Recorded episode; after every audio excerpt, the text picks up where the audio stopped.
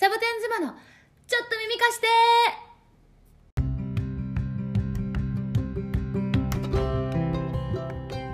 このポッドキャストは国際結婚の末アメリカ・アリゾナ州にたどり着いた日本人妻たち。自分大好き専業主婦のカナヨガティーチャーのマサヨワーキングマザー時々ブロガーのシャケコこの3人が家庭仕事子育て日米文化の違いなど様々なトピックについて語り合うチャンネルです。お料理を洗濯をしながら通勤中やお散歩をしながらなど皆さんのながら時間にちょこっと耳を貸していただけたら嬉しいです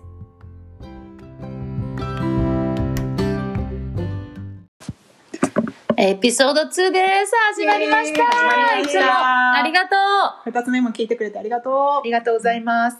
う。今日のテーマなんだけど、今ね、えー新型コロナウイルス、すごく大変だよね。で、それについて、うん。今、このアリゾナ州ではどういう状況なのかっていうことと、あとみんながこの1年ね、あの、このコロナとどういうふうにあの向き合ってきたかっていう話をしたいんだけど、まずね、私思ったんだけど、こう、今、日本だと割とニュースで新型コロナのニュース、関連のニュースとかそういう言い方をするんだけど、アメリカってあんまりコロナバイラスとコロナってもう今あんまり言わない。言うけど、もっとさ、COVID とか、COVID の、COVID-19 の。方を使ったりとか、あとパンデミックって言ったりするよね。うん。で日本でもパンデミック言わなくはないみたいだけど、ん。そんなにも実は言わないみみたい。で、パンデミックって何かっていうと、うんこういうウイルスのあの世界的大流行を指してパンデミックって言うんだけど、うんうんだからアリゾナではよくこのパンデミック中にとかさ、うんパンデミパンデミックが終わったらとかさ、うんうん。言うけど、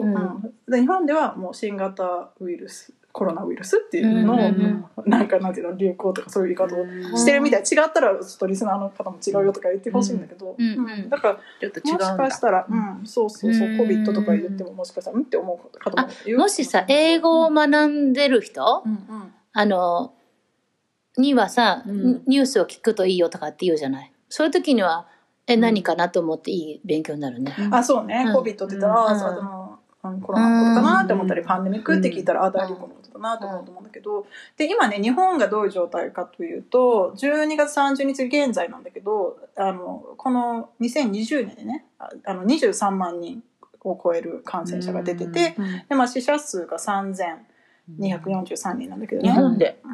日本全部で、うん。うん。で一番1日の感染者数の確認が一番多かったのが今のところ、えー、12月30日の3856人、うん。で今日私たちこれ収録してるのが12月31日なんだけど、うんまあ前日よね。うん。1日前が一番多かったので、うん。3856人ねじゃあ、うんアリゾナはってなるじゃん、うん。ね、日本で全部で今まで23万人いるんだよ、うん。アリゾナはなんと51万5千人。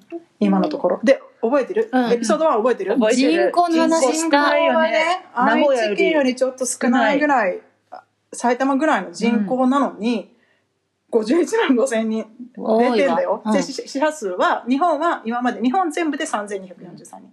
アリゾナは8726人。うんね。もう2倍以上いて、うんで、もう簡単に計算しても、うん10人に1人はかかってるの、アリゾナでは。うんもう。でも、だって周り見渡しても何人かいるよね。ちょっとね、始まってきたね。これが終わるのかの兆しがちょっと見えないけど、友達でもね、な出ってたね、知り合いとかね。でもさ、あの、ありがたいことに、そんな、なんていうの、一番初め4月とか5月の時ほどね、あの、苦しくなさそうっていうかさ、うん。っていうそんなこと言っちゃダメか。うん。うーん。あーそのなんかそ死者数の数はうん。そんなに増えてない、私もちょっと死者数のこのグラフまでは確認しなかったけど、とは聞くよね。あ私の友達は無症状よっていう人もいるし、2日間だけすごくなんか風邪の症状、熱の熱が出た大変だけど、あとはねめっちゃ元気なのっていう人もたくさんいるわけ。まあ、私たちの年代だとまだやっぱ若い人も多いよね。若いなんて言っちゃダメかもしれないけど。なるほど。まあ体力もあってっていう人もいるかもしれないね。そうかでもかかったらもうちょっと命を落とすっていうような健康状態の人やお年寄りの人たちってことか。そうだね。やっぱりお兄さん亡くなりましたとか、うん。おばあさん亡くなりましたっていう人も聞くし、そうだね。うん今日もアメリカの女優さんかなんか亡くなったあってね。そうなんだ。コロナで。コロナで、うんそうだよね。うんうんでみんなさこれ、うん。あのもう2020年に起こった出来事じゃない、うん一番最初ってさどんな風だった？このコロナがは、あの新型コロナウイルスが流行り始めましたよってなった時って、どんな気持ちでどんな行動した？私最初はさちょうど日本に帰るか帰らないかって決めかねる時ではい。結局帰らなかったんだけど、うん。その時は日本がひどくってアメリカは全然で、うんうんうん。えー、と帰ってくる時にアメリカで私はアメリカ国籍じゃないから、うん。入国が大変かなと思って結局やめたんだけどなるほど。その時はインフルエンザぐらいで自分さえ気をつけてればうんうん。平気じゃないかなって思ってた、うんまあ、マスクいつも飛行機乗る時はマスクしてるけどうん。マスクして手洗いしていけばまあなんともないかなとは思うぐらいにはいたかな、うんまあうんいそれも今も変わんないけどね。うん。マスクと手洗いして、うんあのそんなに人に会わないっていうことが付け加えただけでうん。飛行機に乗る時はいつもそうしてはいたけどうん。その感覚だったかな。うん。じゃあまあ日本に行くことにしてたの？をまあやめましたっていうのが最初なん。だね、うん。彼女は？うちはさ私はニュースを見ないからね、うん。怖いニュースが多いからさ もうニュースを見ないっていうあの生き方をずっとしてるから、でもやっぱりその世界的にってやつは旦那が見るでしょ。うん。で旦那があの教えてくれるわけ。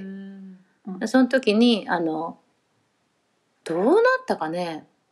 学校も閉まり始めたしまずはさカリフォルニアや大都市の方がやっぱニューヨークの、うん。あニューヨークのニュースがどんどん出てきたから、これは絶対アリゾナにもいつか来るぞっていうので、あの旦那が気をつけ始めたから、うん。あそうしようっていうふうにしたかな。うん。でまあ学校も閉まりっていうね、うん。あれはさニューヨークのさ衝撃的じゃなかった？ニュースは。あれはあの時は見たけど私も。あー私ニュース本当実は全然見ない。そう人うん。うん。そう私は毎日見てたね。あ見てた？あのあのインタビュー？なんか会見とかを。毎日見たりはしてたけど、まあうん。一番最初に私の場合で言うと2月まだそんなにそこまでみんながいろいろ物を買わなかった時期に近所の私の近所にあのドクターが住んでて、あのママ友なんだけど、彼女が2月のねあの最後の週かなまだみんながこうねコストコとかでトイレットペーパーを買い始める前に行った方がいいよって言ったの。私に、うん。うん今これは流行り始めてて、知ってると思うけどってこれ多分すごいことになるから今買った方がいいって言ってまだデータが少ないからどんなウイルスか分かんないからとりあえずあの2ヶ月ぐらい生活できるぐらいは買って、もう一歩も家に出なくてもいいって思ってた方がいいよってその人が言ってくれたのね。でそれをちょっと夫婦で話し合って、うん。もうちょっと信じたくないってとりあえずなったんだけど、うん。でもまああのみんながこうこぞって買いに行く時に混ざってこう争奪トイレットペーパーってなるのが嫌だったから、あのちょうど買い買わなきゃいけない時だったし買いに行って、うんでまあいろんなねあの消毒のやつを買ったりとかもして、様子を見ようかってなったらその次の週にトイレットペーパーが全部なくなったりとかして、うんあと学校が閉まったりとかして、もうあれよあれよという間に、あのもう隔離生活。なるほど。なっちゃって、ううん。だから最初はなんかお友達にも会えなくなったし、うん。会社にも行けなくなったから、うん。学校も行かないしみんな本当にびっくりするぐらい家にいるしね毎日全員がでもさ慣、れるまでは時間かかったよね、うちさ旦那さんう自宅勤務なんだよね。うん、もともと？ね、うん。今年入ってから多いもずっと。よねアメリカはね、うちもそう、うちもそう。んなんかさ旦那さんがうちにいるっていうだけでもなんとなくちょっと自宅待機な感じしない？それは何？なんとなく。うん。私はさあの、うん。働いてないからさうなんかこうあんまり外で遊び歩いちゃいけないなと思ってうち、にいたんだよね。うん。もともともともと、うん。だからでねよそでするぐらいならって言って、うん。井戸端会議もお友達呼んでお茶したりもうちでしてたんだよね、旦那旦の那さんは仕事してるのね。してるのを尻目に うんそうまあうんでも同じこと言ってた。あのうちの旦那もやっぱりちょっとこれなんか異常だぞって言って、でもうちもラッキーでねあのトイレットペーパー買ってたんだよね先に、うんうんうん。うんたまたま。私もこ、うん、ちょうどあったからかあのあの波には一回も飲まれなかったけれど、うんうん。あのないからどうしようっていうのはなかったけど、うん。あのググローサリースーパーがね、もうあの缶の食品とかがもうなくて軒並み棚がすごかったからうん。びっくりした、うん。あれには結構衝撃でないものももちろんあったし、私は朝一番に行くから、うん棚卸しの時間に行っちゃうから余計だけど、うんまあ空っぽだったよスーパーは、あそうなんだ、あと消毒だよね。やっぱりこれはどこでもだけど、うん消毒がうん。ねなんかなったりしたね。ううん。んそうそう。で今はみんなどんな生活してる？毎日。ほとんど変わんない。うん本今いまだにグロサリーあのしょスーパーの食材買い出しは週1回に決めて全部その時に買って1週間分だし、あとはマスクして手洗いして、友達に会う時はろマスクをして喋るか、2メートル離れるうか、ん。でそれぐらいかな、うん、そっかそっか。で出かけ余計なあれは出かけない。レストランとかも行かない、ね、あー全然行かない、うん。テイクアウトっていうかなもお持ち帰りはするけど、うんうん。は結構するけど、うん、食べたりとかはしないししない。うん。とか。そうね。やっぱりね仕事柄うんヨガを教えてるからあの対あのオンラインで教えてる人もいるんだけど、うん。対面の人もいるのね、うんそうすると対面で来る人って大体オンラインが苦手なちょっと年配の人だったり、うん。そういう人が多いから自分がかかるとどうしても迷惑かけることが多くや休むこともあれだし、うんうんかかる。ねもし移しちゃったらもっとひどいから、そうよね。その意味でもそうすごい気をつけてる。うん。なるほどね、ん。そうね。もうビジネスにかかってる、うんうんうん。そうだよね。直接影響するもんね、うん。うん。気をつけてるって言ったらうちもね気をつけてる方だと思う。気をつけてない人いるもんね、いるね、うん。う ん今年はそれにびっくりするよね。うん今年はそうだね。それがいいのか悪いのかはじゃないけど感覚なんだっていうね。うん気をつけてる方だと思う、うんうちは、うん気をつけてるってみんな違うよね、うん。ラインがね。うんうん。うちはね学校閉鎖になったでしょ？うん。なったあなたのとこもなったでしょ？なった。うん、楽しいんだよそれ。子供たちが、うん。お母さんも、みんなして。うん。ああいいじゃない。それはよかった。いいよ。いいこといいこと。でも初めはやっぱりねそのオンラインラーニングがあの慣れてないからちょっとその辺戸惑ったけど大丈夫になったね今は、慣れってすごいよね、うん。うちもそううちはねもう今までまだオンラインしてるもんずっとそれから、今年は一回も学校に行かなくて、うんで1月からね戻そうと思ってるんだけどだからもう慣れたよね。子供ももう、うん。僕ミーティングあるから私ミーティングあるからって行くし、うんテストもオンラインで受けるし、うん。だからもう大学生みたいな感じ、うんうんうんオンラインの大学に通ってる大学生みたいな感じの生活で私も家からだから私も会議があるし、うんうんでうちは夫はもともと家で仕事してるから、うん。みんなそれぞれ画面に向かってなんかしてる感じは、うんなんか最初のうちはねちょっとなんかこれを変な感じだなと思ったけど、慣れたらまあうん。これが新しい時代なのかなという感じはしてる、親としてはどうなの？子供がそういうので学んでるっていうなんかわかんないけど例えば、うん、友達との付き合いが画面越しになるとかいうの親としてはどう思うの、学力的にはさ教えられるリミットがだいぶ下になったよね。そうだね。絶対教えられるうん。だから学校に行って行ったらね無駄な時間もも無駄な時間って変なん。だけど、やっぱり学んでない時間もあるんだよ。うん。でも別の意味で学んでるからっていうことがあるかそうね含めってことね、うん、だけどなんか他の人のために待つ時間とかも多かったりするから、あの自分だけでさっさっさとやりたい人にはね、うん。オンラインはとっても、うん。あの理にかなってはいると思うけど、友達とってうちね別にあんまり友達とあ会わなくてもいいみたいな。私こんなに社交的なのおに母さんこんなに社交的なのね、うん全然よ。本当に。あそう？うん別にあの友達と喋る必要ないっていうか必要な時は喋るからって。別にそれがオンラインでも何でもいいってことだろうね、うん。うん。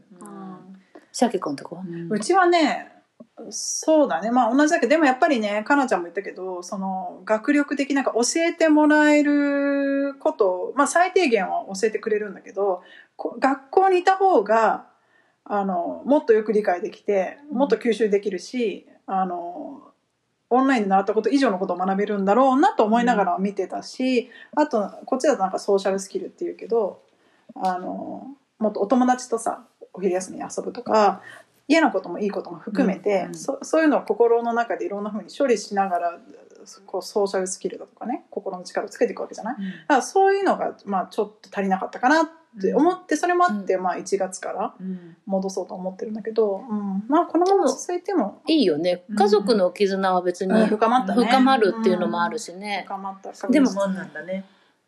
これはさあれ家族のが逆にギクシャクした人もいるっていう聞くね。しんどいだろうね、うん。逆に、うん。だからコロナ離婚とか日本でも言う言うけどもんね。うちのさ義理の母が実は、あのそういう離婚の弁護士事務所で働いてるんだけど、もう両方で忙しいって言ってた。すごいこれを機に離婚する人とこれを機に結婚する人がすごい多いんだって両方。